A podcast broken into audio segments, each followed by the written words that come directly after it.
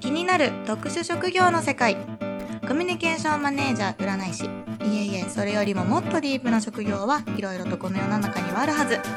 一般的に言うと普通とはちょっと違った仕事や聞いたことはあるけれどよくわからない仕事って気になりますよね。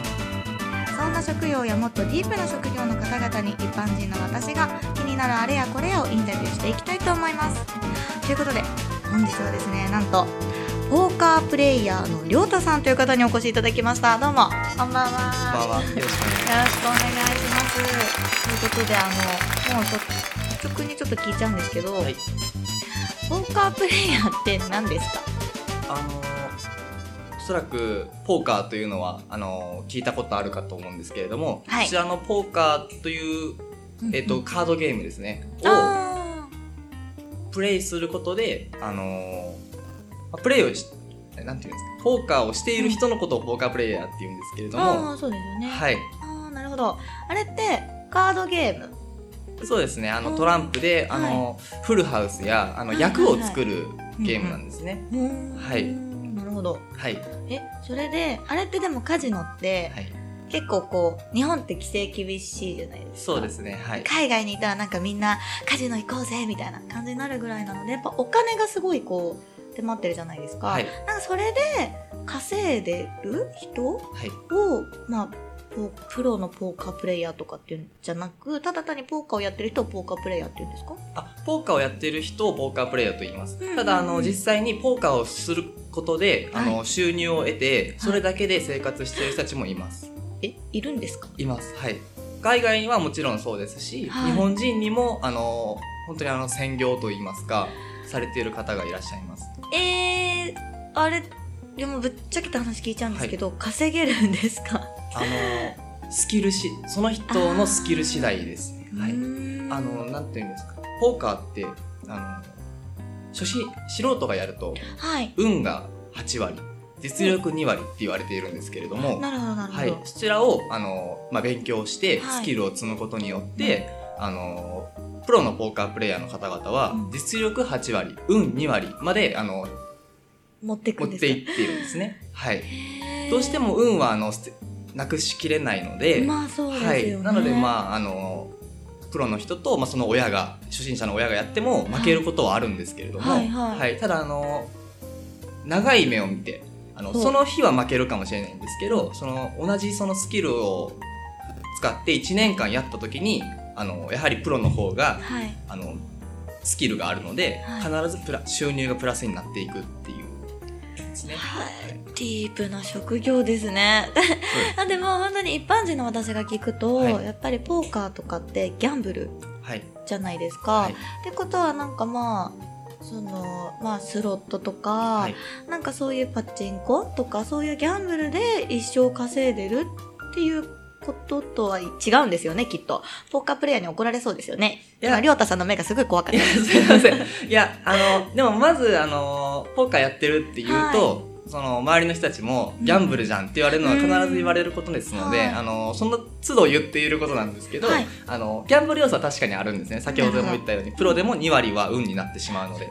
はい。ただ、あの、本当に、その、ど、どこで、その実力、最初は2割から8割まで持っていってるかっていうのは、もうそのポーカーっていうのは、常に確率にのっとって、あの、プレイをしているので、この状況の時に、あの、この勝負についていって、勝てる確率がもう6%しかない。2%しかないっていう時に、あの、ギャンブルをしたかったら、ついていっちゃうんですね。2%にかけちゃうんです。で、それで、さらに、あの、損しちゃうんです。うんただそこで諦める勇気をあのがあればポーカーっていうのは途中であの勝負を捨てることができるのでそこで捨てていって捨てていってあのそしてなんていうんですかねその自分が勝てるっていうタイミングの時にもうがっつり稼げるとそのまあそうなんですよ負けるなんていうんですかね降りるタイミングをしっかりあの分かっていく分かるようになればその負けて負けて負けて勝って負けて負けて負けて勝ってでもその勝った時の利益が大きくなるんですね。なるほど。え、じゃあその6%とか、まあ、はい2%とかっていうその確率論っていうのを常にこう頭で計算あそうですそうです。あのそうですね。頭の中であのただそのポーカーというのはその不完全情報ゲームって言われていましてあの相手の手札っていうのは見えていないんですね。そうですよね。はい、ただ、はいあの僕らのやっているポーカーっていうのは、うん。そのお互いにシェアできるカードが真ん中にあって自分の手札自分しか使えない手札っていうのが2枚だけあるんですね。へーでそれのその2枚プラスボードに出てくる5枚の7枚から最強の5枚でを使って役を作るのが僕たちのやってるポーカーどで、へはい、なので自分の方でも役ができていても相手の方で何の役ができているかがわからないんです。ーなるほど。これが不完全情報ゲームって言われる部類のものでして例えば将棋とかっていうのは相手が相手の駒取ってもその相手がどの駒を持ってるかで全て見えてるんですよね。なので、はい、で相手が今度その駒で何かしてくるかもしれないっていうところまでが見えるっていう意味であのか完全情報ゲームって言われてるんですあーおーすそうなんごい。ですなのであの相手のカードが見えていない状況なので、あのその絶対はないんですけれどもその自分のハンドとあのボードに出てるハンドであのその役もぜ強さを、まあ、あの雰囲気からそ 想定してあ今勝率多分何割だろうあ何パーだろうなっていうのでまあ確率まあもう6そうですね 80%70% ぐらいの確率でし勝ってるかなって思った時は結構強めに出て感じですね。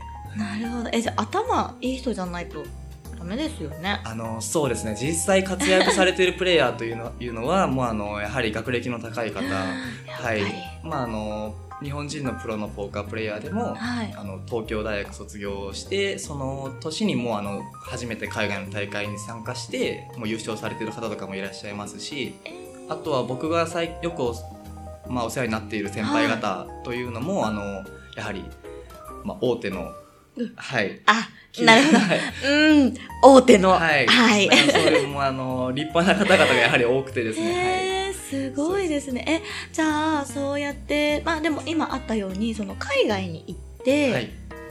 まあもちろん日本で今できる場所ってないないです。と思はいたいんですけど、はい まあグレーゾーンかわかんないんですが、まあ、はいなく、まあ私もいろいろ調べたところ、その海外でいろいろと開かれてると。はい。はい。で、なんかそれって結構もう期間が決まってるんですよ。なんか年に1回ドーンみたいな感じなんですか？それとも、あそうですね。はい。あそうなんですね。はい、あのものによよるんですけれども、はい、あのーそのそれぞれの大会はもう大体毎年やる時期が決まっています。うんはい、うんなのでまああのその期間に合わせてあの例えば日本人でしたら、はい。その休みを取っておいて長期休みを。でおその期間にもがっつり海外に行って大会に参加するという形になります。なるほど。はい。え、その大会は、はい。まあ今あった通り、そのいろんな大会がいろんな各地でやられてるんですか？いろんなところでやっています。ああの僕たちが基本的にいつも意識している場所は、えーアジアがまあメインになるんですけれども、はい。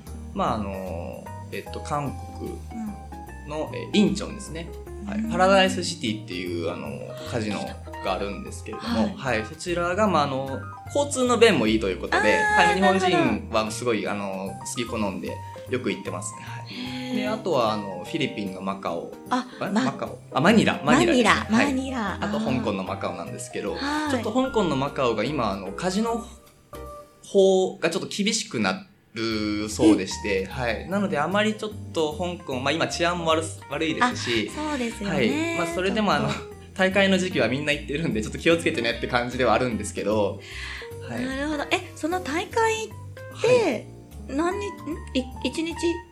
あえっとなんその開催自体は、まあ、約1週間やったりとかするんですけど、うんあのその中でいろんなジャンルがあるんですね。はいそ。のポーカーにしても僕ら僕が今専門的にやってるのはテキサスホールデムっていう先ほどお話しした自分の手札2枚とボあーード5枚なんですけどえ例えばあ何種類あるんですか、ポーカー？ポーカー自体はちょっと僕も数えきれてはないんですけど、はいあの100種類以上あるえ？はいすごい。でその中で一番、あのー人口が多い言われているのがテキサスポーカーって言われてます。なるほど。え、じゃあそれの、まあ、大会とかに、まあ、いろんな世界各地から、はい。そのポーカー、プロのポーカープレイヤーの方々が集まって、まあ、その何日間もな、何、毎晩？はい。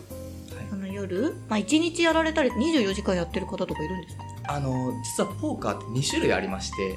またい。っぱい、2種類あるんです。はい。あの僕のやってるテキサスホールデムだとしても、はい。そのキャッシュゲームとトーナメントゲームって2種類あるんですね。へえ、でそのキャッシュゲームっていうのはもう変な話24時間常に開いてるテーブルなんです。ああなるほどなるほど、はい、でそれであの参加額も一定されてるんです。もうないつも同じ額で参加できるようになっていて。あはい。うんまあ、あの日本円だとしたら、はい。あのまあ、100円で必ずいつ入っても絶対に100円参加費は。なるほどなるほど、でまあ例えばそれが100円で入っていいんですけど、うん。僕らポーカープレイヤーは、まあ、強いハンドが来た時はその利益をたくさん得たいので、うん。あの自分その倍額かけていくんですね。あー。100じゃもったいないんで買った時に、はい、なので300出してとかまあ、400出してだとかやっていくん100円ですからみんな参加はできるよって、はい。まあ、もっとその自分に自信があってとかもう今回今日運が良さそうって思ったら、はい。もっとかけて、そうですね。うはい。なるほど。でもというう一個のトーナメントっていうのは、トーナメントというのが僕のあの、まあ、好きでやってる方なんですけど、はい。それはもうあの事前に何日から何日の何時からうん。エントリーですっていうのがもう決まっていて日程が。へえ、はい、でその、まあ、例えば、えー、とじゅ朝の午前の11時にスタートだとしたら、その日のまあおそらく大体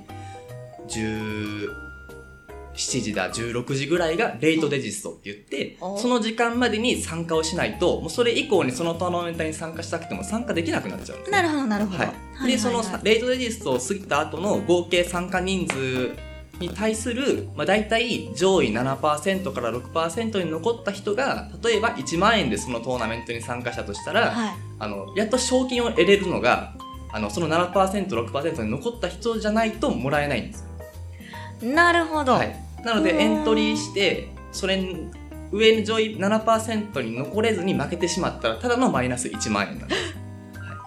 ですよね。そうです、はえい。でそれってなんか私調べたんですけど参加費。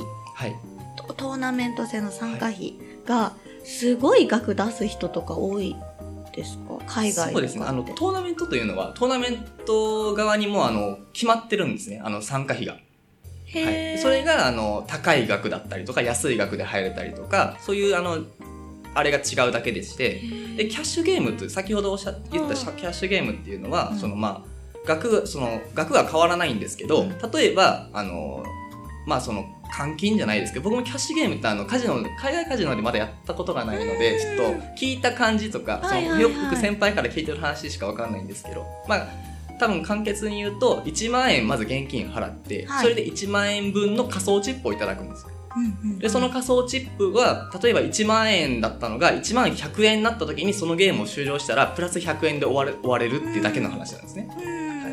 でも運が悪いとうん。あの1万円全部溶かしちゃうこともあるんですよでそしたらさらに1万円自分で、あのー払うことでまたチップをもらえるっていうで、うん。永遠にそのテーブルでできるのが24時間できるキャッシュゲームなんですよ。なるほど。はい、なのでまああの自分のタイミングでやめることもできるし、うん。始めることもできるっていうんですけど、うん。トーナメントっていうのはもう入り時間と終わり時間あのレイトレジストの時間が決まっているので、うん。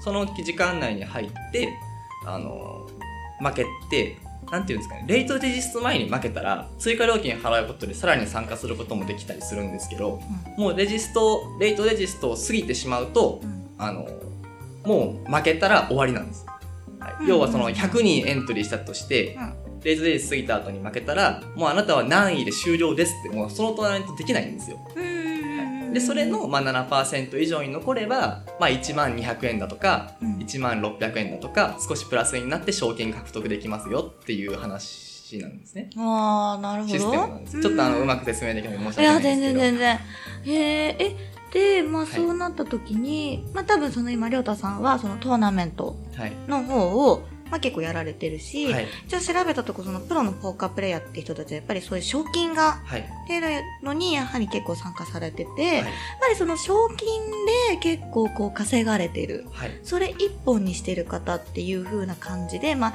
ネット上は出てたんですけど、実際問題その、まあ、稼げるか稼げないかっていうとそのトーナメントの方で考えた場合ってどうなんですか、えー厳しいとだいぶ厳しいですはい。なのであのプロポーカープレイヤーって名乗ってる方っておそらく基本的にはそのキャッシュの方でやられてる方がメインなんですね。はい。プロってはい。誰が決めるんですか、あなんか認定試験があったりして、はい。これ合格したりとか、なんかそういうのがあったら、君プロみたいな感じで認定証みたいなのもらえるんですか？あ試験はないです。ないんですか？はい。試験はないです。なのでまあ自称といえば自称なんですけど。はい、ただあのもうトーナメントであの記事になるようなトーナメントとかで入賞している方はもう大体そのメディアの方がプロって言ってくれていたりとか。スポンサーがつくみたいな感じですか？あそうですね。あでもスポンサーはつきます。ただスポンサーをつけれるのはぼ例えば僕でもスポンサーをもらえあのスポンサードしてもらえるチャンスって実はありまして。なるほど、なるほど。そうなんですよ。へでなのでなんというんですかね。えーでもーどうなんですかプロ。でもプロはおそらく自称だと思います基本的には、なるほど。じゃあ自分で自信があって、俺プロって思ったらプロでいいんですね。そうですね。じゃあはい、私もなんかのプロになろう。そうです。ね、うんそう思いました。はい。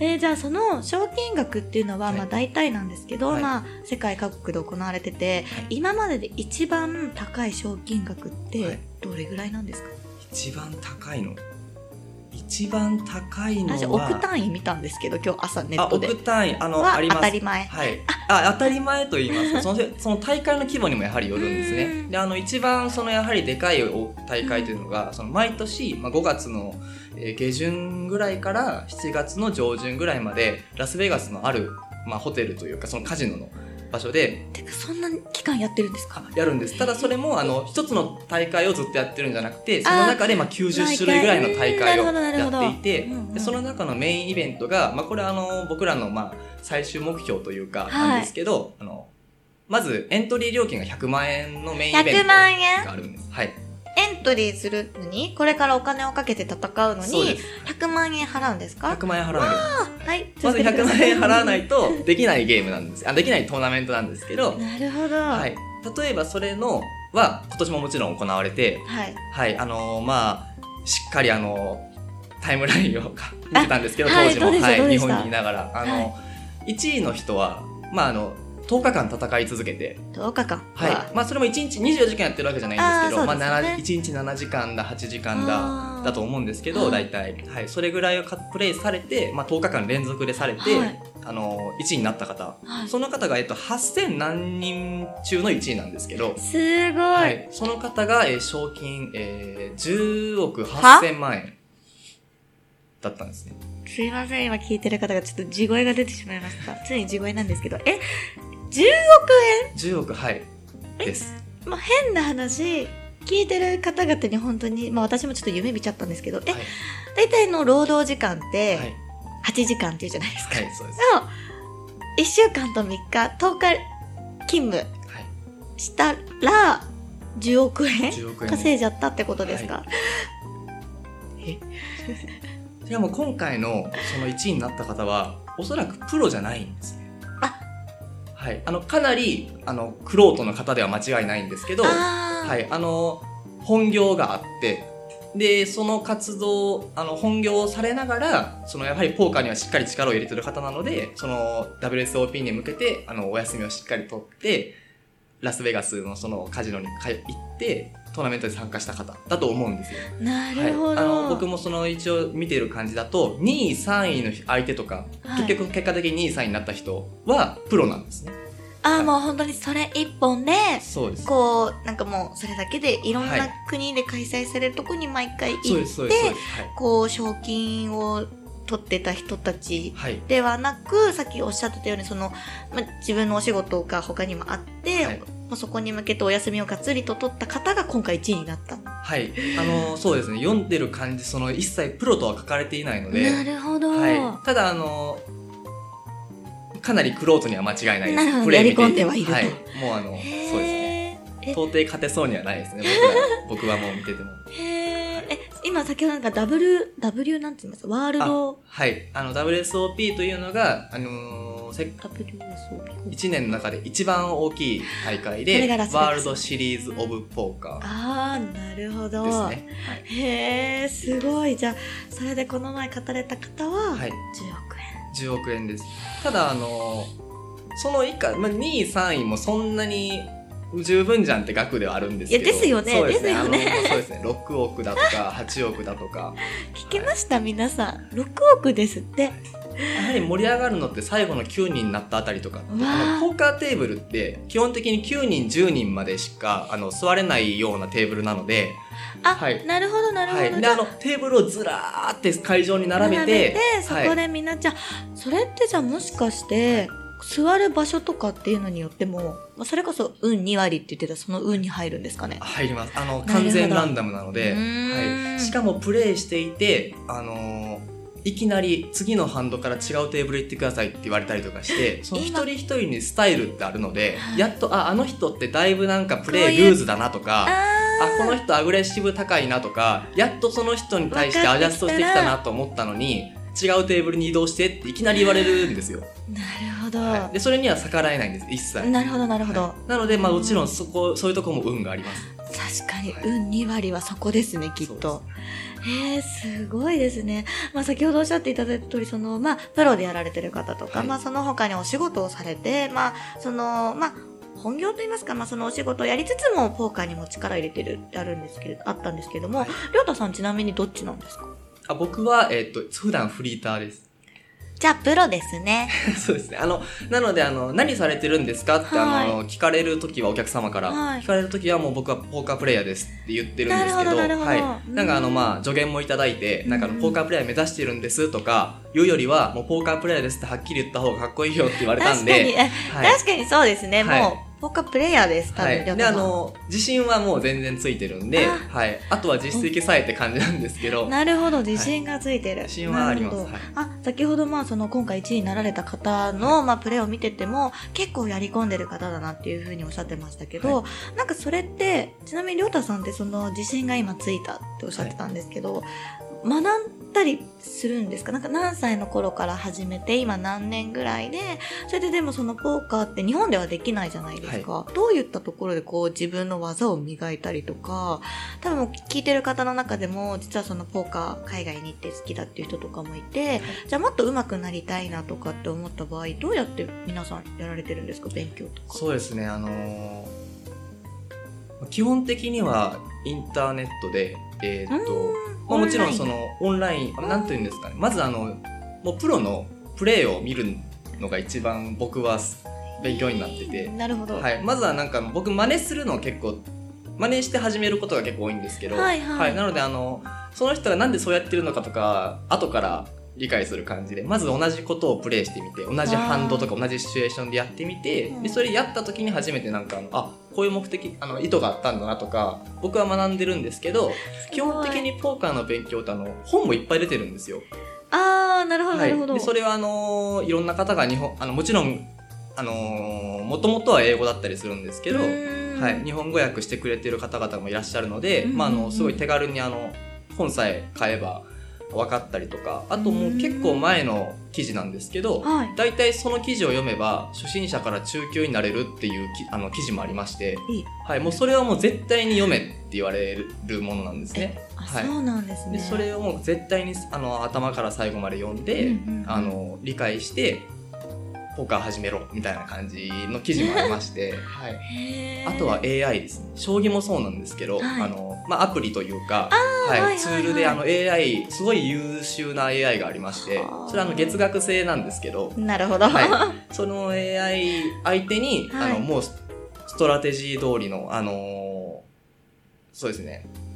プレーをしてくるのでそれに対するしあのアクションが正しいか正しくないかのをずっともうあのやり続けるんですよ。まあじゃあもうやっぱりもうやり続けて、あまあ、練習は。先ほど練習して確率論っていうか、まあ、こう来た時の確率とかっていうのもその時にこう積み重ねになるんですか？そうそうですね。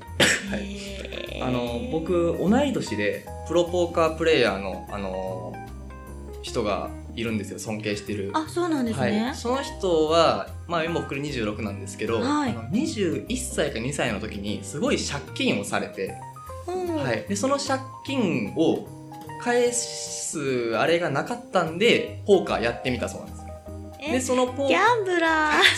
おそらくその借金も何で借金したのか大体なんかあの目処つきそうですけど なんかそれをポーカーやってみようって言ってポーカーであのまあ大勝ちしたみたいででそれでポーカー向いてると思ってあの始めたその頃から始めたっていうプロポーカープレイヤーがいましてあの今すごいリスペクトしてその方 YouTube とかもやってるんでああの常に、はいチェックしてるんですけど、まあ、今年もすごいあの実績残されてますしであの常々あの Twitter とかで言うんですね。あのどうしてもその例えばサッカー目指してるサッカー選手目指してる人とかってうん。サッカー選手にあのどうサッカー選手になりたいです。どうやったらなれますか、うんみたいなあの、はい子供たちのあるじゃないですか、そういう質問に対して練習あるのみだよみたいな、はい、サッカー選手が言って、うん。分かりました。あの練習しますみたいな、うん。なっていう流れになるのに、はい。なんでポーカーに限ってはポーカー僕も勝ちたいです俺も勝ちたいです私も勝ちたいですでどうやったら勝てますか？っていう質問に対して、うん。その方があの勉強してってあの今度いろんなそのツール本とかがあるから、うんしっかり読んでそのプレーだけじゃなくてあの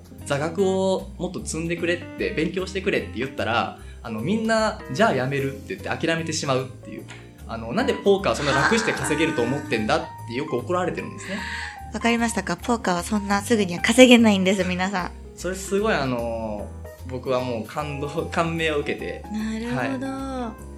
まあすごいリスペクトしてうん。常にあのチェックはしてるんですけど。そうなんですね。やっぱりじゃあそうやって、まあ、その、先ほど私もびっくりしたの、10億とか6億とかっていう人たちも、やっぱりその、まあ、きちんとその、勉強というか雑学というか、頭の回転とかのこととかも、ちゃんと考えてそこを、まあ、トレーニングというか、そうやってやってって、まあ、得てる地位っていうことではあるんですよね。そうですねはい、うあんの本当に毎年僕は動画が見るのが好きでいろんな大会の動画見てるんですけど、はい。うん。結局その最後の方に残ってる人って見たことある人たちが多いんです、ああ、なるほど。はい。それってもう運だけじゃないじゃないですか。運じゃないですね、確かに。そうなんですよ。あなのでもうやはりあのいやもうこの人たちが運だけで来れるのは もう考えられないのーで、うんはい。なるほど。はい、なのであのもう多分自分が今まだ全然気づけてない部分とかが、この人たちはちゃんと気づいてて、うん。はい、その部分がちゃんとしっかりできてるので常にいつもあの高順位であのしっかり収入を得れてるんだなっていう。ちなみにはい。日本人の方で、はい。まあ今トップクラスっていうかまあトップの方いると思うんですけどその方たちって世界でいうと何ランク位ぐらいになるんですか？ああ全然ですね。世界のランキングで見たことはないんですけど、はいただあのあー確か日本人の最高順位で最高あすみません最高順位というか日本人であのポーカーのみで、はい。えー収入を得て確か4億から5 3億4億ぐらいあの合計総額ですね。あ今までこう勝ち、はい。勝って勝って勝っての総額すそうですそうです、はうん。い、総額確か日本人1位で3億ぐらいだったと思うんですねはい。でもそう思うとやっぱり1位が10億だったら全然。そうですね。でその方もあの別に今回ラッあのラッキーだったわけではなくて今までもおそらくもう何度も何度も入賞されてる方だと思うのでその、まあ、今回1回の総賞金で10.8億入っただけでおそらく総額はもう多分20いってるかもしれないですし、はい、そういう方だと思うんですね。はい、へえすごいですね。じゃあまあ日本でまあなんかポーカー協会とかあるんですか？わかんないですけど。あなんかそういうポーカーの人たちはい。がこうやっぱり皆さんとお知り合いになる場はあったりするんですよね。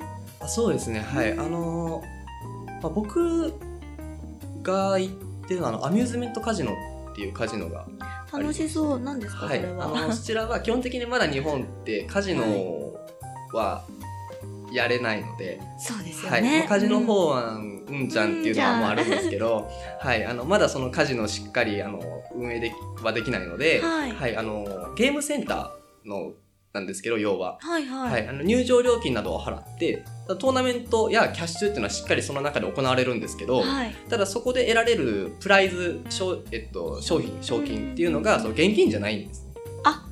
なるほど、はい、例えばそのお店店でその次に入次に来た時のあのドリンク無料券だったりとか、はい、まあ大体ね。そうですね。なんか3000円5000円だったりするのでトーナメントのエントリー料金が、へそえれが次なんか無料で入れるよとかいうのがあるんですけどその一部の大会あのやはりあの時期一定期間に何度か大きい大会があって。あ日本でもあるんですか？ありますあります。でそういう、うんはい、そういう大会で上位に残るとあのースポンサーがつくんです、はい、なるでそれを僕らは目指して、うん。あのでそこでスポンサーになっていただけると基本的にはあの渡航費ホテル代でその参加する予定のトーナメントのメインのエントリー料金。例えばさっきのだったら100万円を全部あのスポンサーしてくれるんです。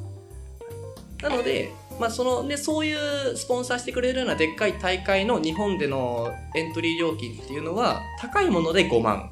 で大体3万ぐらいなんですねはい、なのでまあ変な話もし3万1回だけのエントリーで運よく勝てて、確かに。で海外も行けてで海外でもし1位になったら 3万円うん。が10 10.8億になるっていうパターン可能性もあるっていう。確かに。はい、なるほど。日本人のポーカーの、あのー目指してるとこ目指しやってるうんサイクルはそういう感じだと思います。そうは、ないんですね、皆さん。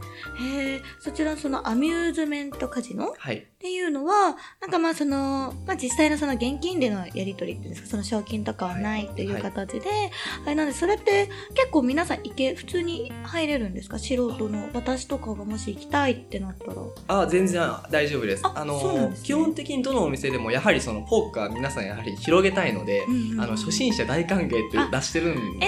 えーはい、今そうなんですね。はい、特に今は。はい。うーんでもやはりお店によってあの僕もおすすめのあの初心者なんかやってみたいっていう子がいたら、はい。あのあこのい初めて行くならこの店行った方がいいよとかそういうおすすめはあったりするんですけど、なるほど、はい、ちなみにそれって今言えちゃう場所ですか？あ大丈夫です。全え然。初心者の人が、はい、まあ行くんだったらどこがいいとかあります？あの一番おすすめしているのはあの赤坂にある赤坂？はい、赤坂のラックレイズっていうアミューズメントカジノなんですけど、はい、そちらはあの僕も初めて行ったのがそちらだったんですね。あそうなんですね、はい、であの初心者講習を受けたんですけどはい、あの特に追加料金払うわけではないです。まあでもちゃんと教えてくれるんはい、えーそうです。で、あの、しっかり初心者講習を受けて、はい。で、大体そのメインイベントっていうのが、その毎日毎日メインイベントいろんなトーナメントやってるんですけど、うんうん。大体7時だとか7時半ぐらいからスタートするんですね。あそんななんか夜中からやってるとかないんですね。あそうあそうですそうですそうです。うんあのゲームセンターなんで契約が。なので深夜営業って基本的にあの NG なんです、なるほど、はあ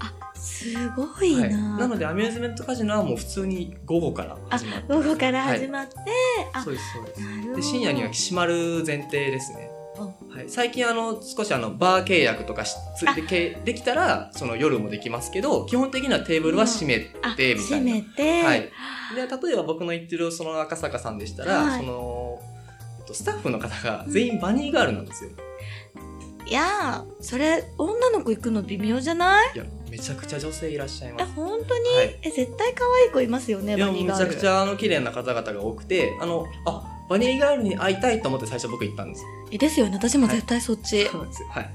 でそれで行ってで初心者講習すごく丁寧にしていただいてはい、でハマってあの今に至るんですけど。バニーちゃんにハマったわけじゃなくですか？あいやバニーさんあの行く前まではバニーさん見たさで行くんですけど、もう実際やってる時全く目に入らなくてもう本当にあのポーカー楽しいんです。なるほど。じゃあ逆にちょっとそれ目当てで行って、バニーちゃんのお尻をひょくひょく追いかけちゃうようなやつは、はい。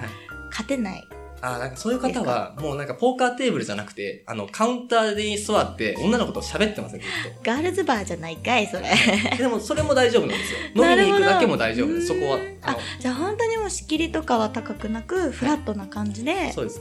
へえでもなんかそういう、まあ、海外と日本って今全然その違う今お話聞いた限りでも全然違うんですけどなんかよくそのあのオーシャンズイレブンとかの映画であったカジノとかあるじゃないですか。はい。あの時にそのあとハングオーバーとかでもあったと思うんですけど、はい。ちょっとなんかあいつら稼ぎすぎてねみたいな。なんかおかしくねっていうのと目つけられたりするじゃないですか、はい。あれって実際あどうなん出禁とかなんか日本とかでもあったりするんですか、えーなんか。日本はその賞金っていうのがないので、うん。あの出禁というのはないと思います。ただあのなんていうんですか？普通に迷惑な客で 出禁になってるパターンはあ実際に聞きました。なるほどなるほど、はい。じゃあまあ日本の場合はそういった形で、まあ、海外の場合って本当に連れ出されちゃったりするっていう噂聞いたことあります？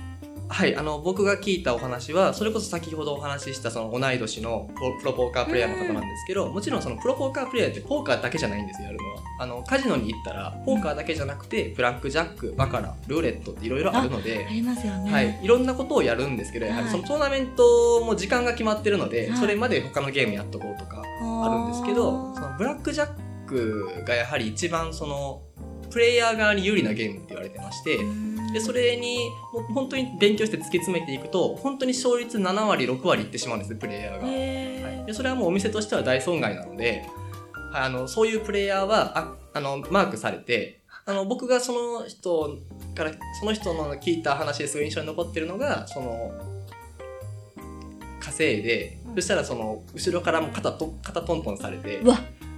でなんかおお前今日はいていいけど次からもう出禁だからって言われるみたいなはい。っていう感じなんです。もう稼ぎすぎちゃうと。でもそれっていいじゃないですかね。インチキしてなくて。あのインチキまあほぼインチキかもしれないんですけどね。い。なるほど。ほぼインチキなんですか？ほぼインチキですね。はい。まあやめてねって言われることをまあ隠れてやってるっていうことではあるので。なるほど、ただそれはあの頭がいいからできることなんです。そうですよね、なるほまあでもちょっと今日はいろんななんか本当はもうどうやって稼ぐのとかって思ってたんですけども一番初めにやっぱりそのお金っていうものはすぐ簡単には稼げない。もちろんその自分の努力とかも必要であってっていうことも聞けましたし、まあ、あとそのカジノとかそのポーカーとかっていうのが結構日本でも楽しめる場所がはいあって仕切りがそんなに高くないということなのでなんかちょっとこれから日本もなんかカジノを作るだうんたらって言ってるんでちょっと今から私も勉強はしてみようかなと思いました。はいぜ はい。ということで、あの、本日はポーカープレイヤー、プロのポーカープレイヤー、りょうたさんに来ていただいたんですけれども、何か最後にあの、今聞いていただいてる皆さんに、なんか、ポーカーを通じてなんか、言いたいこととかあります？はいあのポーカーってあのなんていうんですか本当に老若老若男女はいはいはい。なんですね。なるほど。はい、はいであの本当に定年されたから始める方とかもいらっしゃって、そのもう本当にいつでもできるどどんな方でもできるものなので、はい、はい。あのでお店もぱいあってうんその自分に合ったお店っていうのを探していただいてはい、そしたらあのすごい居心地も良くて、うんあのまあ楽しめると思うので。はい。はい、まあその賞金稼ぐだけじゃなくてはい、あのもう新しい人との出会いだとか、そうですよはい、ね。そういうのもまたなんかそういうところであの出会ってもらえればとあ、なるほど。はい、で楽しんでいただければと思いますありがとうございます。はい、ということで今日はちょっとあの、闇と言いますかなどうなってるんだろうというようなポーカープレイヤープロのポーカープレイヤーのりょうたさんに来ていただきました。ということで今後もプロとしてあの活躍してといつかそのラスベガスのところにぜひ行っていただいて、はい。まあ、日本のそのポーカープレイヤーの人たちをもっともっと増やしていけるように今後のりょうたさんのとご活躍を祈って皆様でお手を拝借よー。ということで本日はありがとうございました。ありがとうございました